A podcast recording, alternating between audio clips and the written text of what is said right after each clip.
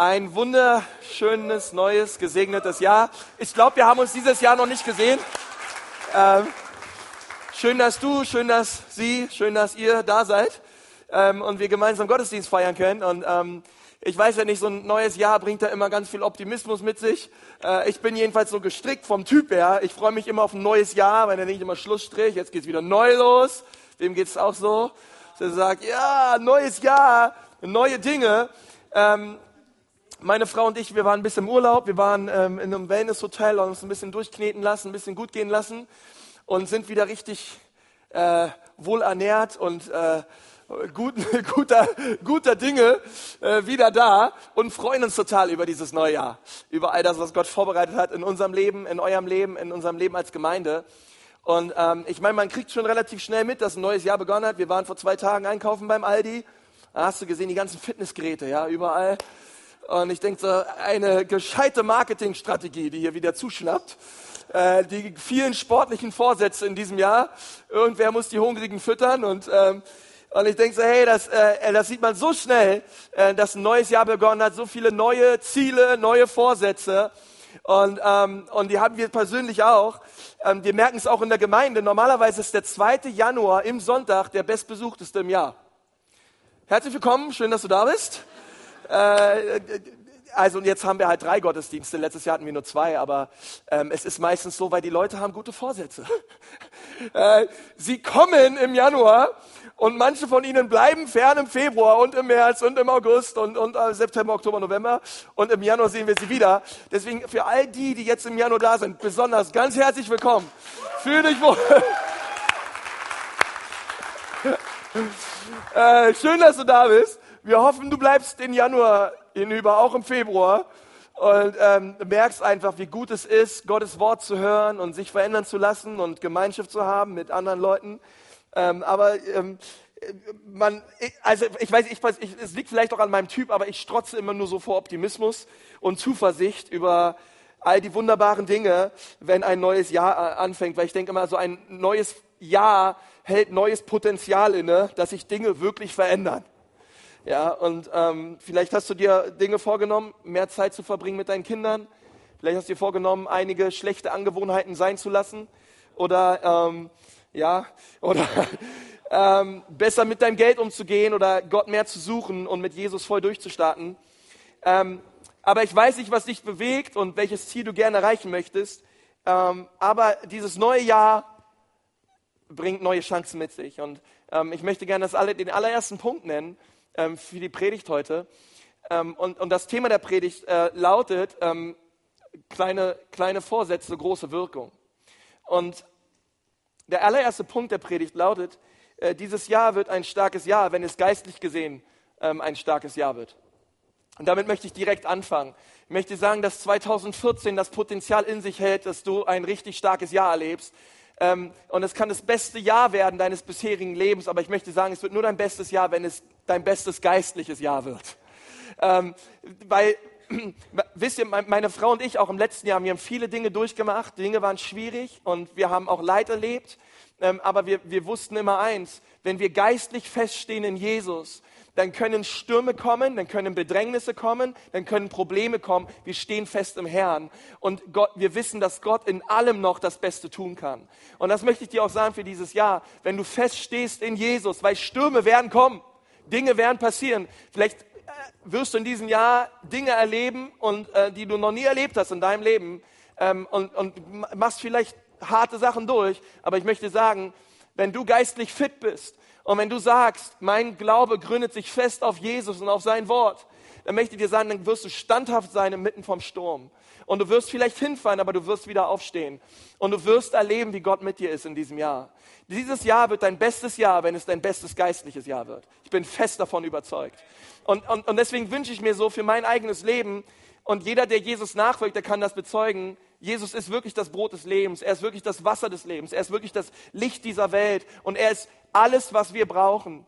Und er ist, er, er stellt zufrieden und zwar in die Tiefe. Er gibt Glück, was es ähm, so nicht gibt in dieser Welt. Äh, die Jahreslosung ähm, aus Psalm 73 für dieses Jahr ähm, lautet, dass, dass der Herr allein unser Glück ist. Wen brauchen wir sonst? Und, und ich merke so, hey, das ist so wichtig, äh, ähm, das alles zu wissen. Aber die andere Sache ist zu sagen, Gott, und all die Wahrheiten sind wunderbar, Gott, aber, und, Herr Jesus, ich hatte auch ein, ich liebe dich, aber ich will mehr. Versteht ihr? Diese, dieses, dieses, dieser Herzensschrei in diesem neuen Jahr zu sagen, ich habe Hunger nach mehr von Jesus.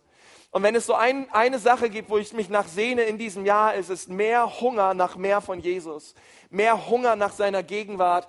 Noch mehr zu erleben, wie er mit mächtiger Hand eingreift und wirkt und Dinge wirklich verändert. Bei uns im, im, neben dem Ehebett ähm, befinden sich äh, an die Wand geschraubt, ja, das hat mich lange Zeit und viele Nerven äh, gekostet, äh, so Weinkisten. Die haben wir an die Wand geschraubt und das sind unsere Nachttische, okay? Und, ähm, und unter diesen Weinkisten sind Steckdosen. Und wenn ich nachts mein Handy auflade, ähm, dann passiert das manchmal, dass zwar das Kabel richtig im Phone drin steckt, und am nächsten Morgen stehe ich auf und dann gehe ich zur Arbeit und dann merke ich, um 9.30 Uhr ist der Akku schon wieder fast leer. Lag es daran, dass das ähm, Akkuladegerät nicht richtig in der Steckdose drin war. Okay, das, das Telefon steckte zwar, das Handy steckte zwar im Akku, aber der Akku steckte nicht im Strom, weil es leicht verrutschen kann da unter dieser Weinkiste. Ähm, eine Idee meiner Frau, aber ihr wisst ja, wie das ist. ihr wisst ja, wie das ist. Wenn die Frau was sagt, wird's getan. Aber es sieht doch schön aus, ja. Ähm, Amen, ihr lieben Frauen? Ja, okay, Amen. Sarah ist gut drauf. Und, ähm, und dann ist das so, dass, äh, und ich denke manchmal in unserem geistlichen Leben kann es auch so sein. Ähm, versteht ihr, unser Handy steckt vielleicht drin, aber und, und wir machen so ein paar christliche Sachen mit und wir gehen vielleicht in die Gemeinde und wir ähm, sind sonntags mal mehr, mal weniger da und wir beten mal ab und an und ein bisschen Bibel und ein bisschen Wort Gottes und all das ist mal manchmal ganz gut. Ähm, aber wir stecken nicht, wir sind nicht wirklich angeschlossen an dieser Stromquelle. Wir sind nicht wirklich angeschlossen an dieser Quelle, die Gott heißt. Und ich bete so, dass in diesem Jahr du deine geistlichen Fühler ausstreckst und dass du sagst, mit allem, was ich bin, will ich Gott suchen in diesem Jahr. Ich will, dass dieses Jahr mein bestes geistliches Jahr wird bisher. Ähm, ich will Gott mehr suchen, mehr suchen, mehr suchen und ich will mich tief verändern lassen aus seiner Gegenwart und mit Beziehung mit ihm heraus. Und ähm, einfach alles daran setzen, dass ich angeschlossen bin an der Stromquelle seines Heiligen Geistes. Und da möchte ich dich so zu ermutigen, hey, das, das ist großartig, wenn wir uns da aufmachen und das so leben. Nun, wie kommen wir dahin, dass es ein geistlich starkes Jahr wird? Ähm, manchmal tendieren wir dahin, dass wir uns vergleichen. Wir schauen auf das Leben von anderen und meinen, Mann, die sind so toll, die sind so erfolgreich, die sind so geistlich. Ähm, und ich weiß nicht, was, was soll ich groß ändern in diesem Jahr? Vielleicht sitzt du hier und du denkst dir, hey, wie sieht der große Wurf für mich dieses Jahr aus? Was kann ich Großes in meinem Leben verändern? Und ich möchte dir gleich am Anfang eine Weisheit sagen. Ähm, wenn, wenn du denkst, ähm, dass du den großen Wurf brauchst, dann gibt es eine sehr befreiende Neuigkeit für dich. Denn es sind nicht die großen Veränderungen, die wir vornehmen müssen, sondern es sind oft die kleinen Dinge, die keiner sieht, keiner wahrnimmt, die die großen Dinge herbeiführen, die jeder haben will. Es sind die kleinen Dinge. Und der zweite Punkt dieser Predigt, der lautet, wenn wir treu sind im Kleinen, werden große Dinge passieren. Und, und das ist ein biblisches Prinzip, das ist etwas, was Jesus seinen Jüngern gesagt hat. Und er hat zu ihnen gesagt, hey, wer treu ist im Kleinen, den werde ich über mehr setzen. Wer treu ist in den kleinen Dingen, wird Großes erleben. Ich bin mal auf einer Konferenz ähm, im Anschluss im Fahrstuhl mit einem Evangelisten hoch den vierten Stock gefahren. Und das war eine, war eine richtig tolle, weil direkt da war ein Hotel angeschlossen und so und sonst kam ich nicht an den ran. Und zufällig waren wir zusammen im Fahrstuhl und ich habe ihn so gefragt, hey, wenn du jetzt auf dein Leben anschaust und er hat viele, viele tausende Menschen zu Jesus geführt und ich habe ihn gefragt, hey, was ist die Sache, wo du sagen würdest, das, das hat mich geistlich fit gehalten. Das hat mich geistlich stark gemacht. Da hat er zu mir gesagt, ja, das war meine tägliche Gebetszeit und das war mein tägliches Lesen im Wort Gottes. Versteht ihr? Aber ich, ich habe irgendwie, ich habe irgendwelche großen ähm, geistlichen Weisheiten erwartet. Ähm, aber was er gesagt hat, das hörte sich so leicht an. Äh, wenn, Leute zu mir gesagt, weiß ich, wie es dir geht, wenn Leute zu dir sagen, hey, letztes Jahr habe ich die Bibel durchgelesen. Ich so, boah, kann man die Bibel durchlesen, dieses dicke Buch. Ähm, wie, wie, wie, so, wie, soll ich das jemals schaffen? Ich fange mit dem Jahresbibelleseplan an, bis 13. Januar geht alles gut, dann falle ich in ein tiefes Loch und dann steige ich am 13. Oktober wieder ein. Ähm, Und du denkst, hey, wie soll ich das schaffen? Ähm, aber ich möchte dir eins sagen, ähm, dieses Buch ist zwar relativ dick, es gibt dickere Bücher, ähm, dieses Buch ist aber ähm, voller Wahrheit, die dein Leben verändern können. Und es ist nicht dieses dicke Buch, was wir sehen müssen, um es durchzulesen. Es sind 15 Minuten am Tag. Es sind die kleinen Dinge. Es sind die 15 Minuten am Tag, wo ich mich hinsetze und sage, Gott, heute lese ich ein Kapitel. Und ich lese nicht nur die Bibel, sondern ich bitte dich auch, dass dein, dass dein Wort mich liest. Und dass du durch dein Wort zu mir sprichst. Versteht, es sind die kleinen Dinge. Es ist das tägliche Gebet, es ist das tägliche Hineingehen ins Wort Gottes. Ähm, David Wilkerson, er, ist, ähm, er hat eine großartige Gemeinde in, in New York geleitet, geleitet die hieß ähm, Brooklyn, nicht Brooklyn Tabernacle, sondern Times Square Church. Ich habe die selber mal besucht schon und ich war, oh, das war so, eine, so ein starker Gottesdienst. Und er hat eine Arbeit gegründet, die heißt Teen Challenge. Und diese Arbeit gibt es weltweit. Und diese Arbeit hat sich zum Ziel gesetzt, drogenabhängige und kaputte Leute in die Freiheit zu führen in Jesus. Und sie haben überall auf der Welt so viele großartige Zeugnisse erlebt. Und jemand hat mal David Wilkerson gefragt und hat gesagt, Herr, Herr Wilkerson, was würden Sie sagen, was, was ist so die Sache in Ihrem Leben, die Ihnen geholfen hat, Vollgas mit Jesus zu geben, bis zum Schluss? Und er ist alt geworden, er ist an einem Autounfall gestorben. Ähm, und er hat gesagt, jeden Tag habe ich 30 Minuten lang in neuen Zungen gebetet. In neuen Sprachen. die Bibel sagt, dass wenn wir in neuen Zungen reden, ähm, erbaut es unseren Glauben. Und er hat gesagt, jeden Tag, ich wusste, mein Glaube muss erbaut werden. Also hat er sich Zeit genommen, jeden Tag und hat 30 Minuten lang in Sprachen gebetet. Aber, aber, versteht ihr, wir sehen immer nur so die großen Männer und die großen Frauen Gottes, die irgendwie was verändert haben. Aber wisst ihr, die, die, die fallen nicht vom Himmel, sondern es ist also das Produkt täglichen Tuns. Es sind die kleinen Dinge, die kommen, aber große Veränderung bewirken. Und, das, und da möchte ich dich zu, zu ermutigen, das zu sehen. Ähm, 15 Minuten jeden Tag hört sich nicht viel an, es ist auch nicht viel, aber es, hat eine, es bewirkt eine große und tiefe Charakterveränderung und Herzensveränderung in deinem Leben. Und wenn, wenn, wir, wenn wir christliche Ehepartner, äh, Eheberater fragen, was ist die Sache, wo, wo, wo, wo, wo sie sagen würden als Berater, was Ehen zusammenhält, denn werden dir christliche Eheberater immer sagen, wie aus der Pistole geschossen, tägliches gemeinsames Gebet. Tägliches gemeinsames Gebet ist das Rezept für eine erfolgreiche und langanhaltende Ehe. Und ich glaube, es ist wahr, weil ich kann mich nicht mit meiner Frau zoffen und, und, und, und anstressen und anzicken ähm, und dann sagen, naja, komm Schatzi, wir beten mal zusammen. Ja, das geht nicht. Okay?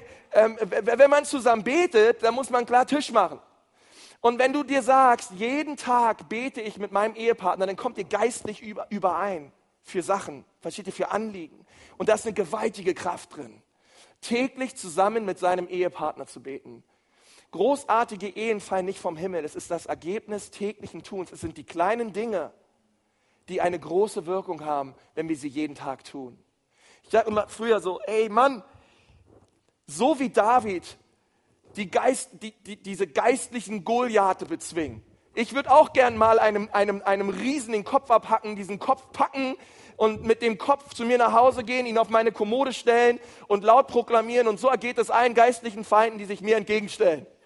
Okay, so wie David es tat ja, der mit, der mit Goliath an der Hand dann nach Jerusalem gelaufen ist in sein Haus und den Kopf hingestellt hat und seiner Familie gezeigt hat, dass Gott der wahre Gott Israels ist. Und wir sagen, wow, David hat die Riesen bezwungen.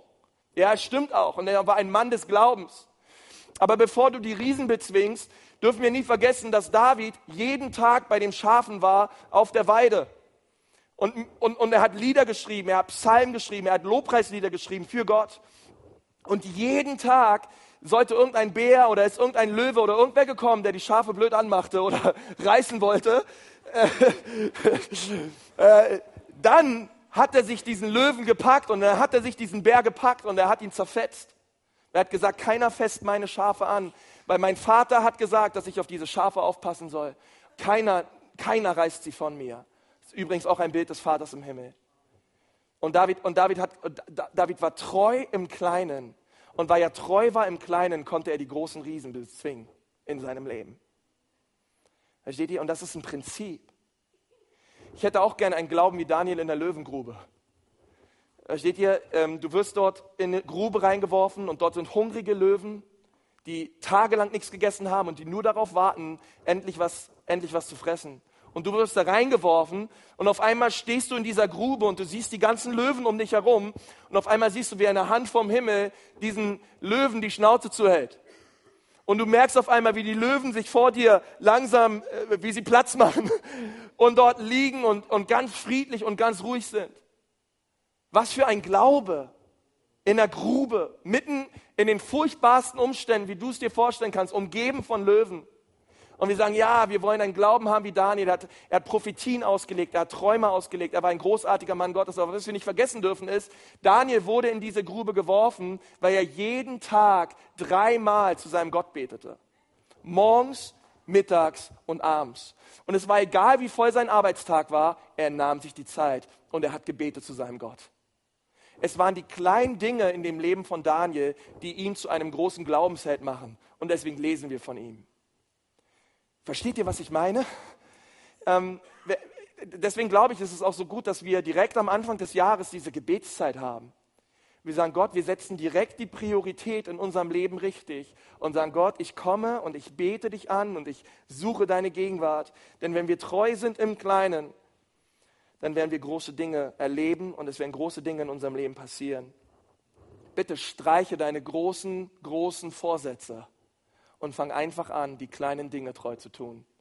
Und du wirst sehen, wie Gottes Hand auf dein Leben kommt. Es gibt eine, eine gute Geschichte in der Bibel, die das auch theologisch untermauert. Und die lesen wir in Sacharja 4, Vers 6. Und ähm, vom Kontext her ist es so, dass in dieser Zeit der, der Tempel Gottes, er wurde zerstört, das Volk Gottes, es wurde verschleppt in die Gefangenschaft und das Ganze war 547 vor Christus. Und es durfte aus der Gefangenschaft ein Überrest Israels wieder zurück ins Land. Und dieser Überrest, der zurück durfte ins Land unter dem König Zerubabel, ähm, hat von Gott nun den Auftrag bekommen, den Tempel, der zerstört wurde, neu aufzubauen.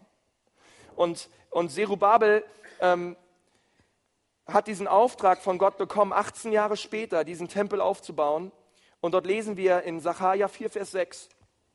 Und er antwortete und sprach zu mir, das ist das Wort des Herrn an Zerubabel.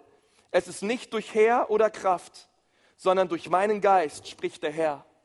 Und was Gott hier zu Zerubabel sagt, dieser Tempel, er wird nicht erbaut durch Heer oder durch Kraft, den Tempel, den du erbauen wirst, es wird geschehen durch meinen Geist. Es wird nicht sein, dass irgendein Mensch dafür die Ehre bekommt oder dass ihr es menschlich irgendwie schafft durch eure Anstrengungen, durch eure Leistungen und durch euer Bemühen, sondern du wirst sehen, wie, wie der Geist Gottes wirkt an dir und durch dich und du wirst übernatürlich in der Lage sein, dieses Projekt zu Ende zu führen, wozu ich dich heute beauftrage.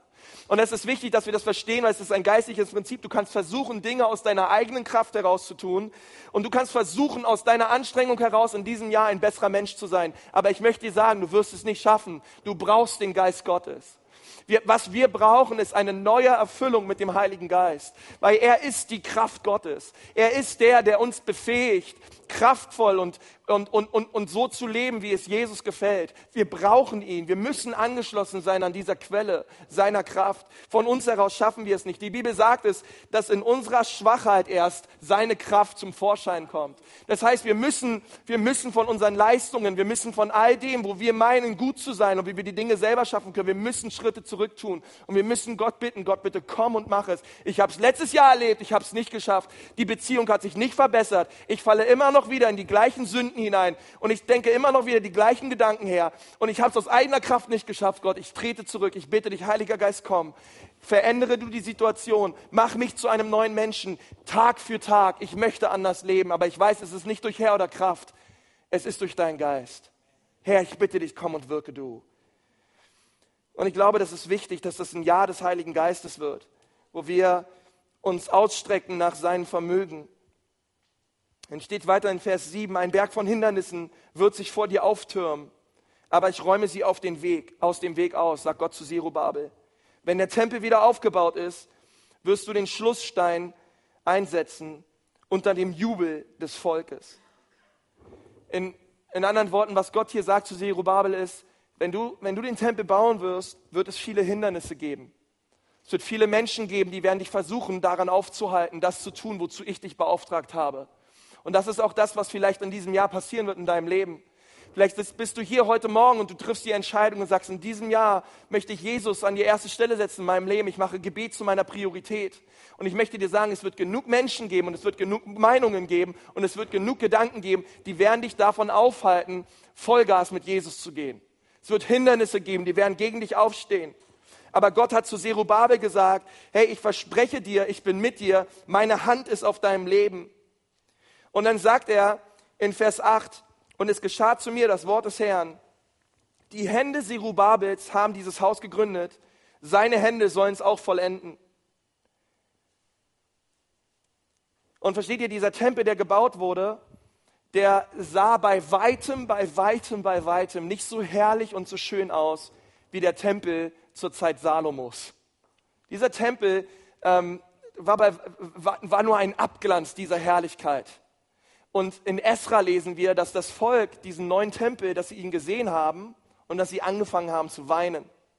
Sie haben geweint und sie haben gesagt, was, das ist unser neuer Tempel, das ist unser neuer Tempel. Ähm, diese, diese paar Steine hier übereinander. Und, ähm, und ich denke so, weil, weil der Text sagt weiter, damit ihr erkennt, dass mich der Herr Zebaoth zu euch gesandt hat. Denn wer immer den Tag des geringsten Anfangs verachtet, wird doch mit Freuden sehen den Schlussstein in Serubabels Hand. Die Leute haben die Anfänge dieses Tempels gesehen, die haben gesehen, wie die Leute angefangen haben, ihm zu bauen und sie sind hingekommen und sie haben angefangen zu weinen und haben gesagt, das soll unser Tempel werden, da wird doch niemals was drauf.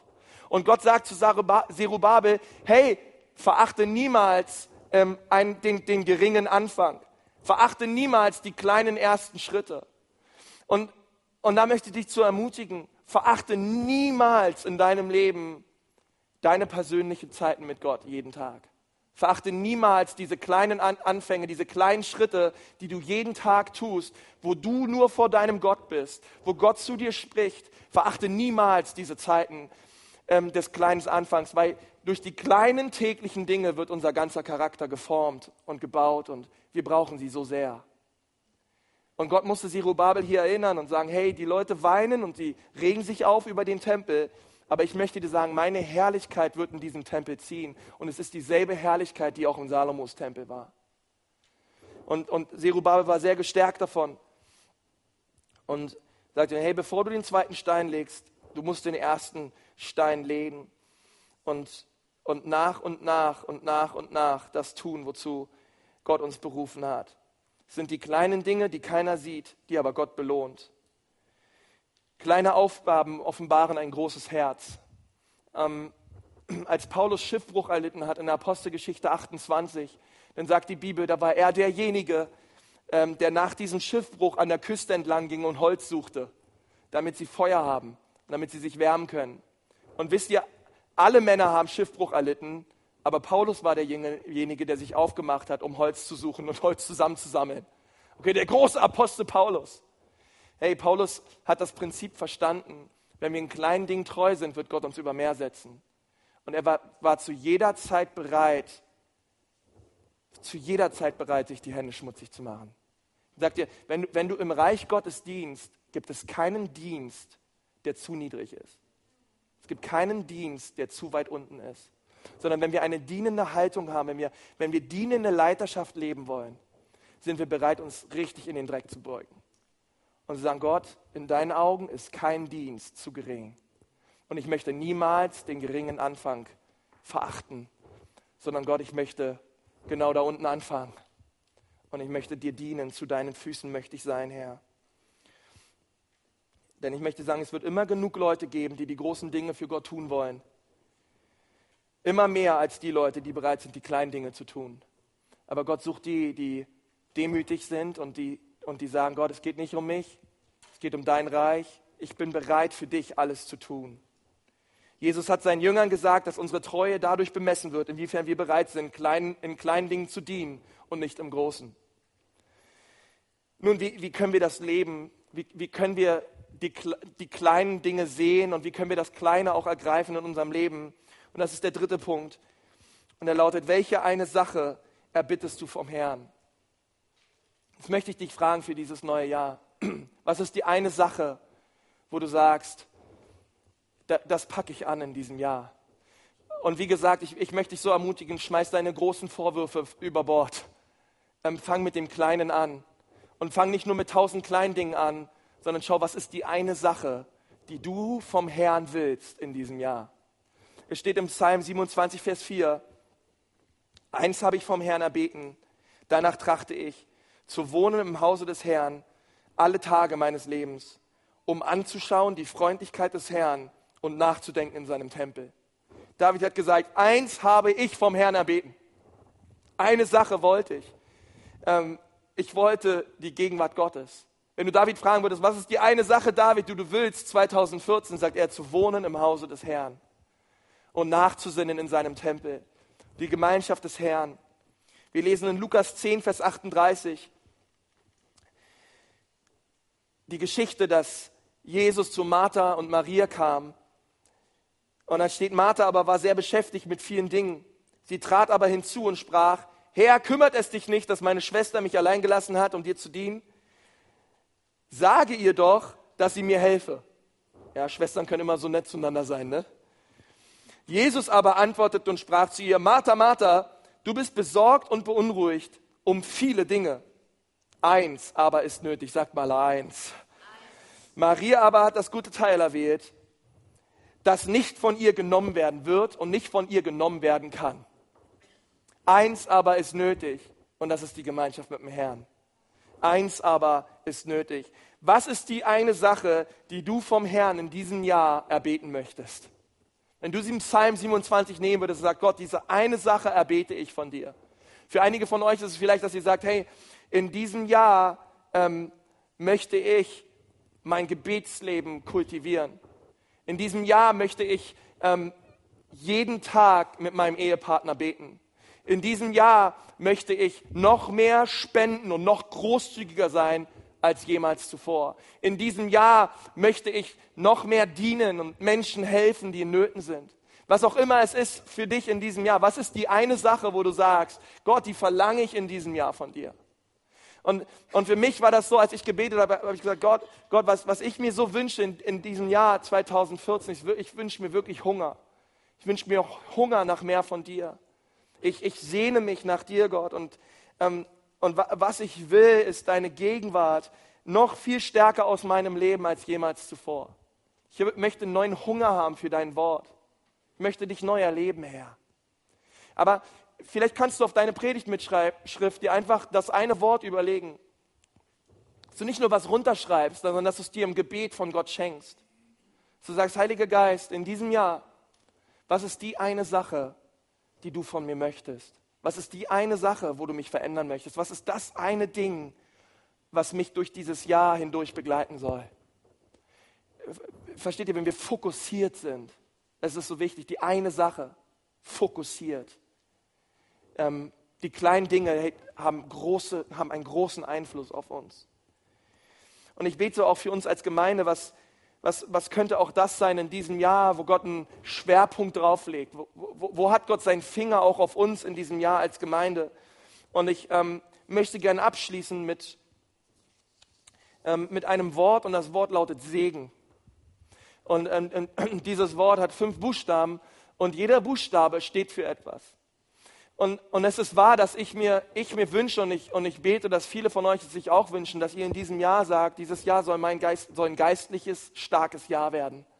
Weil ich glaube, dass wenn es ein geistlich starkes Jahr wird, das Einfluss hat auf jeden Bereich meines Lebens. Ähm, weil es ist so ehrlich gesagt, wenn ich nicht geistlich stark bin und im Herrn bin, äh, da kann die Gemeinde hier nicht viel mit mir anfangen, dann kann meine Frau nicht viel mit mir anfangen. Ähm, versteht ihr? Es ist so wichtig, ähm, festzustehen im Wort.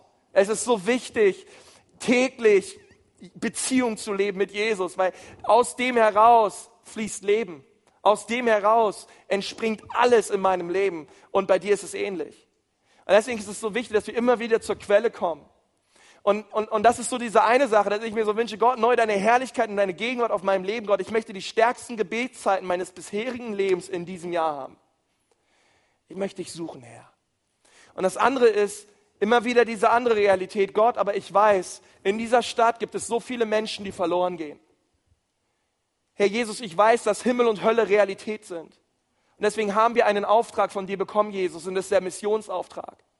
Deswegen sagt Jesus, ihr werdet erfüllt werden mit dem Heiligen Geist und ihr werdet meine Zeugen sein, angefangen in Jerusalem, Judäa, Samarien bis an die Enden der Welt. Ihr werdet meine Zeugen sein, angefangen in Nürnberg, in Bayern, in Deutschland, bis an die Enden der Welt. Und ihr werdet die Kraft meines Heiligen Geistes bekommen und ihr werdet meine Zeugen sein. Yes. Danke für die drei, vier Klatschers. Versteht ihr, wir haben einen Auftrag.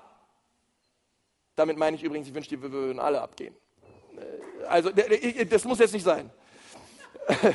Versteht ihr? Wir, wir haben ein, wisst ihr, das ist so die andere Dimension. Die eine Dimension ist, dass wir sagen, Gott, wir wollen persönlich mehr erleben von dir. Die andere Dimension ist, Gott, du hast uns ein, mit einem Auftrag in diese Welt geschickt. Ähm, missionarisch diese Welt zu verändern. Und wir haben in letztem Jahr ein, ein Ehepaar ausgesandt und für sie gebetet. Das sind die Wagners, die wir auch monatlich unterstützen und lieb haben und für sie beten. Und ähm, und sie sind momentan noch im Schwabenländle und sie haben dann noch ihre Ausbildung und danach gehen sie äh, nächstes Jahr in den Schat und ausgesandt als Missionare, um, um im Schat Reich Gottes zu bauen und Schulen zu bauen und, und den Menschen die Liebe Gottes zu zeigen. Aber ich möchte dir sagen, du bist auch ein Missionar. Ähm, du wohnst, wo du wohnst, weil Gott wollte, dass du wohnst, wo du wohnst. Ähm, die Leute, die oben über dir, unter dir, neben dir, rechts und links wohnen, die wohnen da, weil Gott dich dahingesetzt hat als ein Missionar für diese Menschen. Und du hast einen Auftrag, ich möchte sagen, der Missionsauftrag gilt nicht den vollzeitigen Pastoren, auch den. Okay, es ist ein Auftrag an alle die, die sagen, ich folge Jesus nach. Und wir haben einen missionarischen Auftrag und den dürfen wir niemals außer Augen verlieren. Leute, neben all, wir dürfen niemals vergessen, dass Menschen verloren gehen, wenn sie nicht das Evangelium annehmen in ihrem Leben und die Liebe Gottes erfahren. Wir dürfen diese, diese niemals, weil wenn wir uns um uns drehen, dann drehen wir uns im Boden und sind irgendwann nicht mehr zu sehen. Okay, wir müssen immer wieder diese Dimension sehen. Jesus in diesem Jahr meine Frau und ich, wir haben in, für dieses Jahr extra eine Tafel eingerichtet, wo wir Verlorene raufgeschrieben haben, wo wir gesagt haben, Jesus, wir wollen jeden Tag für diese Menschen beten, ähm, weil wir wissen, dass sie verloren gehen ohne dich. Und wir wollen alles, wenn wir schon nicht jeden Tag mit ihnen reden können, weil mit ihnen zusammen sein können, so wollen wir wenigstens für sie beten. Aber Gebet hat Kraft. Und das ist so diese Dimension ähm, dieses zweiten Anliegens, Segen. Und das, das allererste S bedeutet, starte mit Gebet. Wie kannst du missionarisch aktiv werden, dort wo du bist? Starte mit Gebet. Segne die Menschen, die Gott in dein und um dein Leben herumgestellt hat. Fang an, für sie zu beten und zu beten und zu beten und glaube, dass Gott Türen öffnen wird. Ähm, und sie Jesus kennenlernen. Starte mit Gebet. Und das zweite ist Ehe, ist Essen. Sagt mal, Essen. Okay? Ähm, ich denke, das kann man so schnell abhaken. Okay, Essen. Nein, hey, ähm, mach es, äh, tu es einfach, wie Jesus es getan hat. Er saß mit Leuten am Tisch und hat mit ihnen zusammen gegessen. Er hatte Beziehung mit ihnen. Er hat sich hingesetzt und ähm, Gemeinschaft mit ihnen genossen. Ich wünsche mir so auch für uns als Gemeinde untereinander, hey Leute, lasst uns den Wert der Gastfreundschaft ganz neu leben.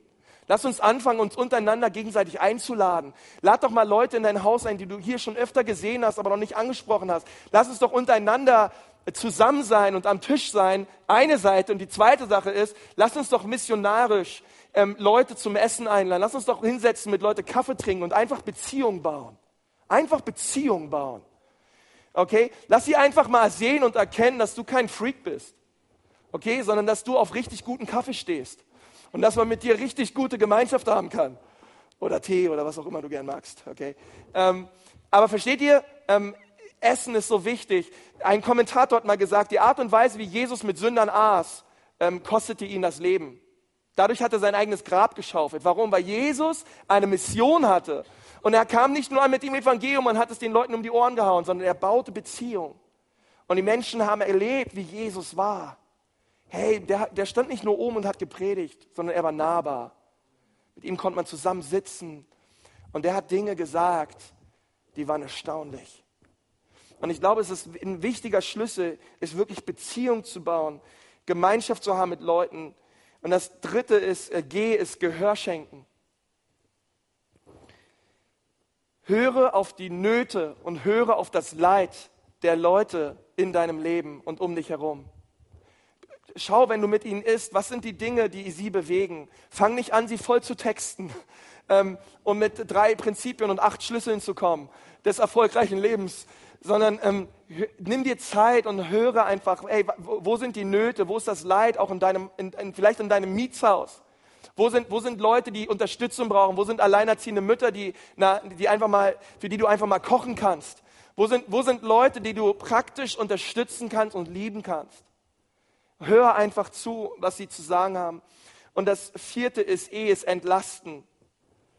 Wenn du mit ihnen isst und ihnen zuhörst, dann wirst du merken, was sie belastet. Und, und, und, du wirst wissen, wie du ihnen dienen kannst.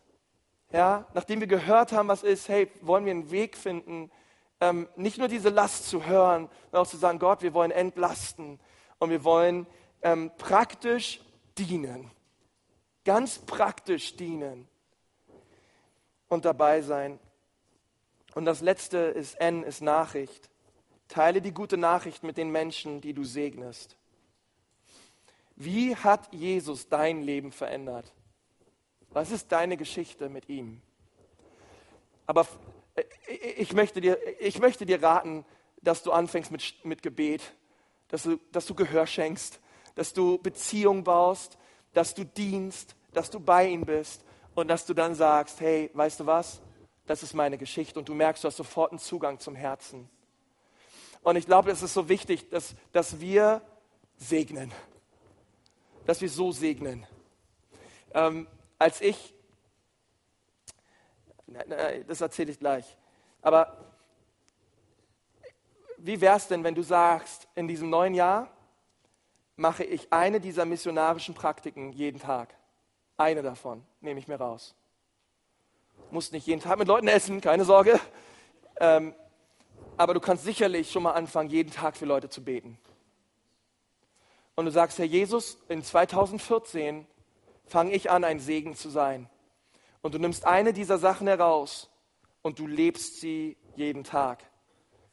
Wie wäre es, wenn wir als Kleingruppen zusammenkommen und wenn wir fragen, hey, ähm, wo konntest du in dieser Woche ein Segen sein? Und wir merken missionarisch durch Kleingruppen, durch dadurch, dass, dass Leute einfach wohnen, wo sie wohnen, weil Gott wollte, dass sie wohnen, wo sie wohnen und sie dort, wo sie wohnen, Einfluss haben. Menschen verändern und anfangen, anfangen, ein Segen zu sein für Menschen. Ich war mit meiner Frau äh, jetzt im Urlaub Anfang des Jahres in Usedom und wir waren in so einem Wellness-Hotel, das hat uns richtig gut getan. Also Wellness, Leute, eine schöne Sache. Ich lag da auf dieser Massage und dann kam da so ein Typ, der hat mich da durchmassagiert, ja. Ähm, und es war wirklich angenehm, wirklich schön. Und dann hat er auf einmal gesagt, ähm, ich äh, verspüre eine Atmosphäre des Lichts. Da habe ich zu ihm gesagt, das kann gut sein. Jetzt kommt der Knaller. Dann hat er gesagt, ich, ich spüre, es ist die Christusenergie. Ich, ich liege da in diesem Ding, weißt du, mit dem Kopf so unten. Ich sag, Amen. Amen. Und dann habe ich, pass auf, pass auf, pass auf. Dann habe ich gesagt, ähm, nee, nee, dann hat er gesagt, ähm, nee, habe ich gesagt, nee, ich glaube ja auch an Jesus. Dann hat er gesagt, ja, der lebt ja in allen von uns. Da habe ich gesagt, das steht aber so nicht in der Bibel, sondern die Bibel sagt in Johannes 1, Vers 12, so viele ihn aber aufnahmen, denen gab er das Recht, Kinder Gottes zu sein. Das heißt, Jesus lebt nicht in jedem von uns, sondern er lebt nur in denen, die ihn aufnehmen und die sagen, komm in mein Herz, komm in mein Haus, sei mein Herr, sei mein Erlöser, sei mein bester Freund Jesus, ich will mit dir leben. Und ich habe ihnen das Evangelium erklärt, aber es war ein harter Brocken. Aber wisst ihr, ähm, ich, ich denke so, hey, wie wichtig ist das, ähm, Jesus aufzunehmen und angeschlossen zu sein an dieser Quelle des Lebens. Ich möchte mal mit uns beten.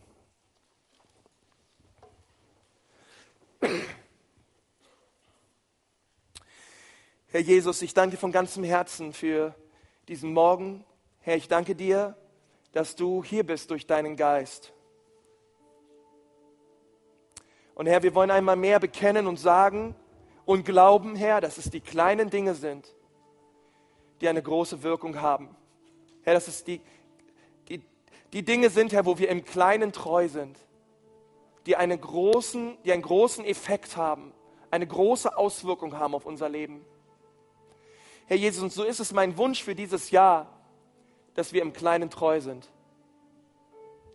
Herr, hilf uns in den kleinen Dingen treu zu sein. Hilf uns, Herr, jeden Tag in der Nachfolge zu sein, in diesem Jahr. Herr, lass es durch deinen Geist geschehen, dass das unser geistliches, geistlichstes Jahr wird. Weil wir einfach merken, Herr, dass wir jeden Tag mit dir gehen, uns erfüllen lassen durch deinen Geist und Beziehung zu dir leben, guter Jesus. Denn du bist alles, was wir brauchen. Herr, wir wollen uns nicht zufrieden geben mit dem, was wir haben. So dankbar wir auch sind, Herr, aber wir strecken uns aus nach mehr. Nach mehr von dir. Nach mehr von deinem Geist. Nach mehr von deinen Berührungen, Herr, tief in unserem Innersten. Ich sehne mich so, Herr, nach feurigen Gebetszeiten. Herr, ich sehne mich auch so nach einer betenden Gemeinde. Herr, die Anliegen und Dinge vor deinen Thron bringt und durchringt, Herr bis sie hier auf Erden geschehen. Und ich bitte dich, dass du diesen Geist des Glaubens ausgießt über uns heute Morgen. In Jesu Namen. Und ich möchte dich fragen, heute Morgen ist, es ist ein neues Jahr und das Jahr läuft auch schon etwas und vielleicht hast du auch gute Vorsätze. Vielleicht hast du große Vorsätze. Aber ich glaube, dass du hier bist heute Morgen, weil Gott wollte, dass du hier bist heute Morgen. Ich glaube, dass es kein Zufall ist. Und ich glaube auch, dass Gott sich danach sehnt, dass du zurückkommst zu ihm. Vielleicht bist du weggelaufen von ihm, vielleicht hast du mal geglaubt, aber tust es nicht mehr. Vielleicht sitzt du hier auch heute Morgen und sagst, ich gebe Gott noch mal eine Chance. Vielleicht sitzt du auch hier und du warst lang nicht mehr in einer Kirche. Vielleicht hast du Enttäuschungen erlebt, ähm, Christen haben dich vielleicht enttäuscht. Oder Freunde haben dich enttäuscht. Oder es sind Dinge passiert in deinem Leben, wo du sagst, wo war denn Gott? Ich möchte sagen, er war immer da. Und er hat dich heute Morgen hierher geführt, damit du sein Wort hörst. Und damit du tief in deinem Herzen Antwort gibst auf das Evangelium.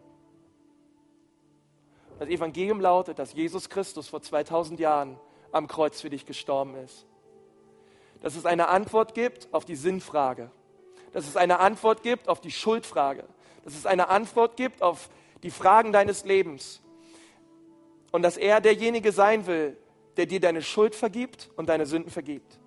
Dass er derjenige sein will, der sich in wahre Freiheit reinführen möchte. Nicht eine Freiheit, wie die Welt sie gibt, sondern wie er sie schenkt. Und heute bist du hier und Jesus ist auch hier und er möchte dir begegnen. Er möchte dich verändern, er möchte dich reinigen und er möchte dir vergeben. Wenn du hier sitzt und sagst, Pastor, heute treffe ich die Entscheidung. Ich bin entschieden, Jesus zu folgen. Ich bin entschieden und ich will meine Sünde und meine Schuld am Kreuz von Golgatha ablegen und ich möchte ihn bitten heute Morgen, dass er mir vergibt. All meine Schuld, all meine Sünden. Ich komme zurück zu Gott. Ich komme zurück zu meinem Vater, der mich annimmt und der mit weiten Armen auf mich wartet. Und wenn du sagst, Konsti, diese Entscheidung möchte ich treffen, dann möchte ich dir gleich sagen, dass ich von hier vorne gern einfach ein Gebet sprechen möchte. Und wenn du sagst, ja, bitte, bitte, bitte, zieh mich in dieses Gebet mit rein. Bitte bete auch für mich. Ich möchte diese Entscheidung treffen heute Morgen. Wir werden dich hier nicht nach vorne rufen oder du musst irgendwas machen, sondern ich möchte einfach von hier vorne beten. Und wenn du sagst, ja, hier bin ich, ich treffe diese Entscheidung heute Morgen, bete auch für mich. Dann heb mal jetzt die Hand dort, wo du gerade sitzt. Deine Hand sehe ich, deine Hand sehe ich auch, deine Hand sehe ich auch. Deine sehe ich auch, deine sehe ich auch, deine sehe auch, deine auch, deine, deine, deine, deine, deine, deine. Halleluja, deine Hand sehe ich auch. Dankeschön. Danke, Jesus. Danke, Jesus. Herr Jesus, ich danke dir von ganzem Herzen für die Hände, die hochgegangen sind. Und ich preise deinen Namen über diese Menschen. Jesus, ich rufe deinen Namen aus, den Namen über alle Namen, über diese Menschen. Und Herr Jesus, dieser Tag soll ein Tag des Heils sein für sie. Ein Tag, wo sie erkennen, Herr, dass sie schuldig sind vor dir. Und wo sie sich mit allem, was sie sind, aufs Kreuz werfen. Und sagen, Herr Jesus, vergib mir meine Schuld. Herr, und du sagst, dass wenn wir das tun und das bekennen, bist du treu und gerecht, dass du uns die Sünden vergibst. Herr, und es soll ein Tag sein der Sündenvergebung in eurem Leben. In Jesu Namen. Herr, und ich bete, dass du sie anrührst, Herr, und dass du das gute Werk, was du an diesem Tag in ihnen anfängst, dass du es auch vollbringst, Herr. In dem wunderbaren Namen Jesu. Und die Gemeinde sagt, Amen. Amen. Gott ist treu, oder? Gott ist richtig treu. Gott ist richtig treu.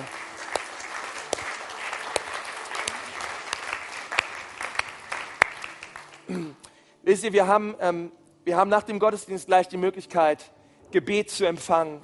Und ich empfinde so in meinem Geist, dass, dass ich dich dazu nochmal ermutigen soll. Komm nach dem Gottesdienst zum Gebet. Es wird ein Gebetsteam sein hier an der Ecke, ähm, direkt hier rechts neben der Bühne. Und das sind ganz tolle Leute. Das sind erste Sahne-Beter. Okay, das möchte ich dir nur sagen. Die warten auf dich und die lieben es, für dich zu beten. Ähm, du bist keine Last und kein Anliegen ist zu klein. Okay? Und keine Sorge ist zu klein. Nichts ist zu klein. Hey, wir bringen all das zu Jesus. Du sollst nicht beladen wieder gehen, sondern du sollst alles ablegen. Und da sind Menschen, die wollen dir helfen, deine Lasten und deine Sünden und deine Schuld abzulegen bei Jesus. Und die hören dir zu und die ähm, wollen dir helfen, die nächsten Schritte im Glauben zu tun. Deswegen schäme dich nicht, okay? Es ist niemals eine Schande, für sich beten zu lassen. Amen? Ja. Ich, ich liebe es, wenn Leute für mich beten, ja? Äh, Rainer Bonk hat immer gesagt, wenn immer einer die Hand ausstreckt, habe ich meinen Kopf drunter gehalten, ja, um gesegnet zu werden. Und wir sehen, was er, was er gebracht hat und gemacht hat für Jesus. Er hat sich immer segnen lassen, immer für sich beten lassen. Und ich denke, das ist so wichtig. Komm, lass uns, lass uns das in diesem Jahr doch in Anspruch nehmen und sagen, Herr, ich gebe nochmal Antwort auf die Predigt, auf dein Wort, auf den Gottesdienst, auf das, was du gesagt hast im Gebet. Und ich ähm, gehe nicht einfach so wieder raus, sondern ich rede da nochmal mit jemandem drüber. Also das Ge Angebot besteht, danach nochmal für sich beten zu lassen. Wenn gerade gerade haben so viele Leute auch die Hände gehoben und so viele von euch kannte ich gar nicht. Und es wäre so gut, wenn ihr die Kontaktkarte noch ausfüllt. Da gibt es unten ein Kästchen und da steht drauf, ab heute gehört mein Leben Jesus. Und ich möchte dich so ermutigen, dass du dieses Kästchen ankreuzt, dass du es ausfüllst und dass du es gleich, wenn die, wenn die Kollekten und Opferbehälter rumgehen, da kannst du deine Karte einfach reinwerfen oder am Infopoint draußen abgeben. Aber wir wollen dir helfen, ähm, dass du eine Bibel bekommst und dass du die nächsten Schritte machst im Glauben. Weil 2014 soll dein bestes geistliches Jahr werden. Und wir wollen dir unbedingt dabei helfen.